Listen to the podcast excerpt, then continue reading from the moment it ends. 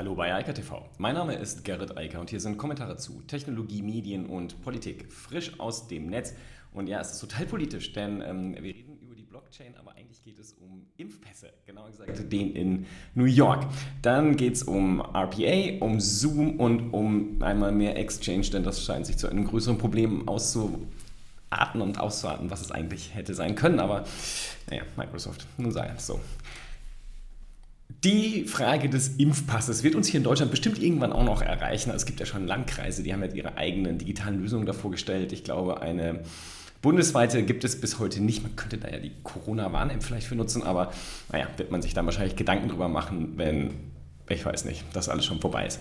Ähm, New York jedenfalls äh, arbeitet jetzt an einer, einem entsprechenden Impfpass und der ist auf der Blockchain. Das ist insofern interessant, weil das natürlich viele Vorteile hat. Also, dass wir irgendeine Form des Ausweises brauchen, dass wir geimpft sind, ist, glaube ich, klar. Ich habe noch so einen schönen alten gelben Impfpass, den schleppe ich, glaube ich, also meine Eltern und ich dann durch mein Leben, seitdem ich äh, geboren wurde, aber, oder kurz danach, ich weiß nicht, wann so die erste Impfung passiert ist, aber dass das heute nicht mehr in die Zeit passt, sollte sogar in Deutschland jedem klar sein. Also, was zum Beispiel in Asien gemacht wird, aber jetzt halt auch in New York ist, man hat einen digitalen Impfpass, der ist entweder im Smartphone oder im schlechtesten Fall ausgedruckt. Ausgedruckt, das kennt man jetzt mittlerweile aus Tübingen, das funktioniert nicht, weil die Leute das dann einfach weitergeben. Aber das ist ein QR-Code, den kann man dann einscannen lassen und der sagt dann entweder diese Person ist grün oder rot und fertig. dann kommt sie zum Beispiel in gewisse Events, Restaurants etc. pp. nicht rein. Dafür sollte man grün sein. Warum jetzt dafür eine Blockchain benutzen? Naja, weil es sich eigentlich anbietet. Man kann halt wunderschön die Informationen da drauf packen, die sind in dem ganzen Netzwerk sozusagen verfügbar, aber die medizinischen Informationen halt nicht. Und äh, das sorgt natürlich für eine hohe Transparenz bei gleichzeitig hohem Datenschutz für den Einzelnen. Insofern bietet sich diese Technologie natürlich an. Ähm, was ja die meisten wissen, man muss Blockchains nicht unbedingt für Bitcoins benutzen, man kann das auch für andere Technologien einsetzen und das hier wäre eigentlich ein guter Fall. Und tatsächlich ist es auch so, New York, die jetzt in den USA als erster Bundesstaat so einen entsprechenden Impfpass vorgestellt haben, setzen auf genau diese Technologie und zwar auf IBMs Digital Health Pass Plattform. Das finde ich zwar ganz interessant, denn kurz zur Erinnerung, vor kurzem haben wir ja darüber gesprochen und festgestellt, dass äh, IBM die Blockchain relativ reduziert, also die Mitarbeiterschaft dort äh, massiv runtergefahren hat, sodass ähm, viele darüber spekulieren, ob IBM das ganze Thema Blockchain wohl aufgeben will. Aber nun gut, sei es drum, New York setzt jetzt hier drauf. Das Problem an der Sache ist wahrscheinlich eher ein ganz anderes. Das ist proprietäre Software und damit sind wir gleich wieder in der Diskussion, die wir hierzulande ja auch schon hatten und die uns ja immer weiter begleitet, aktuell beim Thema Luca. Aber Open Source wäre halt eigentlich sinnvoll und auch in New York gibt es schon viele andere Systeme, die angeboten werden, jetzt nicht offiziell vom Staat, aber von anderen Anbietern und darunter auch viele Open Source Lösungen. Open Source hat halt den Vorteil, dass man nachvollziehen kann, was da eigentlich so passiert und ob die, der Datenschutz also tatsächlich eingehalten wird oder nicht. Ähm, ich habe das Gefühl, mittlerweile ist das eh allen egal, aber ähm, so sei es. Ähm, interessant, wie gesagt, dass jetzt IBM eingesetzt wird. Sicherlich sinnvoll, dass äh, auf die Blockchain als Technologie gesetzt wird, weil halt in dem verteilten Netzwerk viel einfacher äh, geprüft werden kann und auch validiert werden kann, ob das jetzt ein richtiger, echter QR-Code ist. Ganz ehrlich, das Thema mit den Papierschnipseln, da bin ich absolut dagegen. Also ich muss einfach sagen, das kann nicht die Lösung sein für die Zukunft, weil das absolut äh, nicht überprüfbar ist und einfach nur hochgradig schwierig. Es sollte tatsächlich eine App geben, die halt auch nicht leicht gefaked werden kann, weil das sieht man nämlich hier schon. Obwohl das Ganze noch so neu ist, gibt es natürlich schon die ersten Angebote für gefakte QR-Codes, die auf eBay, Craigslist und so weiter verkauft werden. Und wen wundert das? Die Leute wollen halt gerne wieder raus. Also versuchen sie irgendwie an so einen QR-Code zu kommen. Ähm, dass das natürlich fälschungssicher sein sollte, ist, glaube ich, offensichtlich. Und äh, da werden wir, glaube ich, auch hier in Deutschland noch äh, eine ganze Menge Spaß mit erleben. Ähm, ja, vor allem, weil wir immer so nett unbedarft an die Sachen herangehen und sind da wundern, was es alles für Technologien schon gibt, aber sie nicht eingesetzt haben. Nun ja, anyway, wir werden jetzt hier zumindest mal bei den Amerikanern sehen in den nächsten Wochen und Monaten, wie das funktioniert. Soweit haben wir noch ein bisschen Zeit, aber ich hoffe, dass schon irgendwer in Deutschland sich Gedanken darüber macht, wie wir das hier lösen und dass das nicht erst dann gemacht wird, wenn wir es dann tatsächlich schon brauchen, sondern vielleicht vorher, damit man das auch ausrollen kann. Und ich glaube, eine Smartphone-Lösung, Blockchain mit einer hohen Sicherheit, dass die richtige Person den richtigen QR-Code hat und das Ding auch valide ist, das wäre schon gar nicht so schlecht.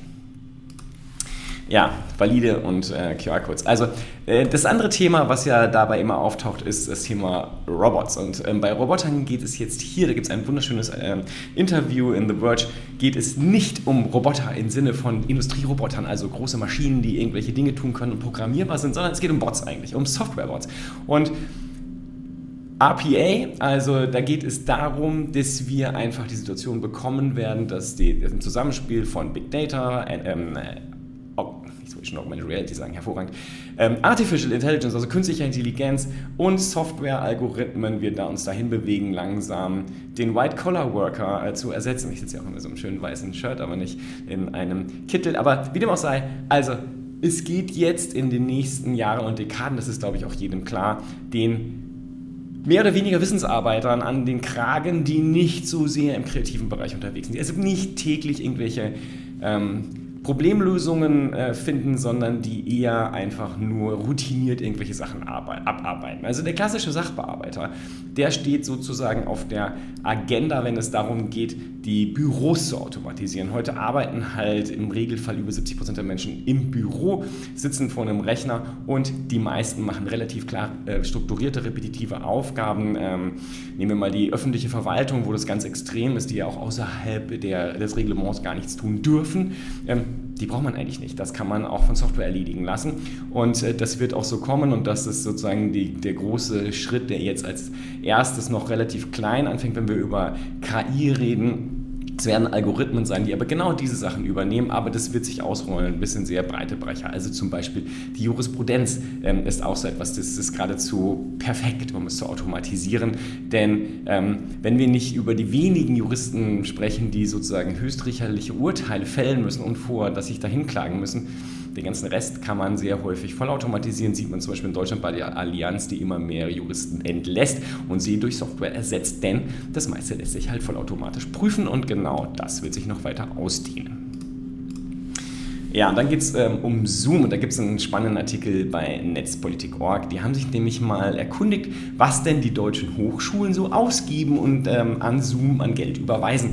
Und das scheint eine ganze Menge zu sein. Und das ist halt vor allem deshalb interessant, weil es ja Alternativen gibt. Zoom ist jetzt halt unter Datenschutz, Privatsphären, Sicherheitsgedanken eine kleine Katastrophe weiterhin, denn äh, das Thema E2E ist zwar mittlerweile implementiert, wenn man es aber einschaltet, ist das Tool halt nutzlos, also kann eigentlich nichts mehr. All das, was Zoom so nett macht, fällt dann weg.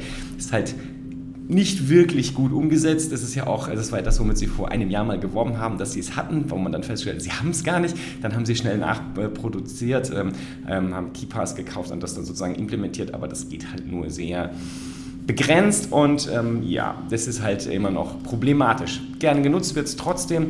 Die Schätzungen, also die, die ähm, Antworten, die äh, Netzpolitik.org von Hochschulen bekommen hat, da kann man das hochrechnen, werden wohl ungefähr 2,7 äh, Millionen Euro bezahlt worden sein im letzten Jahr.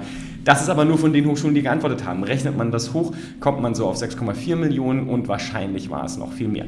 Wenn man sich das überlegt, ähm, das klingt jetzt vielleicht auf den ersten Blick nicht so viel, aber wenn man sich überlegt, dass man 6 Millionen Euro auch hätte in eigene Infrastruktur investieren können, also nicht einen Dritten bezahlen können, dann hätte man sehr wahrscheinlich sehr viel erreichen können. Also es gibt halt gute Projekte, zum Beispiel in der Uni Darmstadt mit Big Blue Button, das wurde von Studenten angestoßen, mittlerweile aber von der Uni übernommen, die haben ihr eigenes System. Ich meine, jede Universität, also zumindest die etwas größeren, haben ein eigenes Rechenzentrum, also haben auch die Kapazität sowohl in Kompetenz als auch in Hardware dort stehen, sind gut ans Netz angeschlossen hätten eigentlich ähm, dieses ganze Thema Videokonferencing auch selbst erledigen können, haben sie aber nicht gemacht, warum auch immer. Eigentlich hätten sie sich da sozusagen gleich draufsetzen müssen, haben sie aber lieber nicht getan.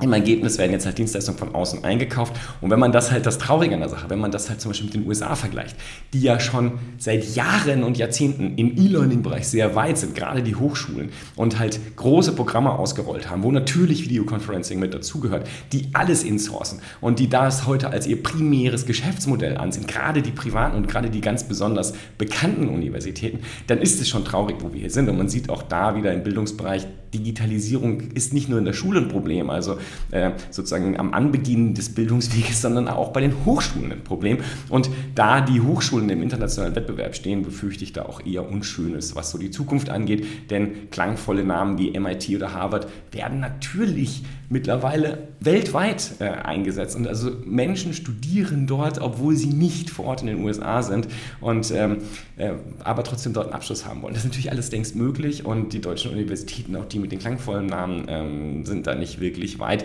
Die mit den weniger klangvollen werden da wahrscheinlich nie ankommen ja, nicht ankommen. Das ist auch nochmal interessant. Microsoft hat hier das Thema mit Exchange äh, gepatcht. Ähm, aber, und da warnt Microsoft jetzt selbst vor, auch wer den Patch jetzt eingespielt hat, muss das ganze System nochmal sehr gut überprüfen, denn das Problem hat Microsoft jetzt festgestellt, dieses äh, System ist dann vermutlich immer noch, wenn es schon in, also sozusagen übernommen wurde, weiterhin stark gefährdet. Das heißt, Leute können weiterhin von außen mitlesen, auch wenn der Patch drin ist. Immerhin können sie jetzt sozusagen Systeme, Exchange, also proprietäre, nicht proprietäre, ähm, ähm, eigene Server auf hinter der Firewall, die infiziert waren und die korrumpiert wurden, können nicht weiter korrumpiert werden, also neue. Aber die, die korrumpiert waren, sind wahrscheinlich weiterhin korrumpiert, auch wenn der Patch drin ist. Dann muss also sozusagen noch weiter forschen und die Probleme da auslösen.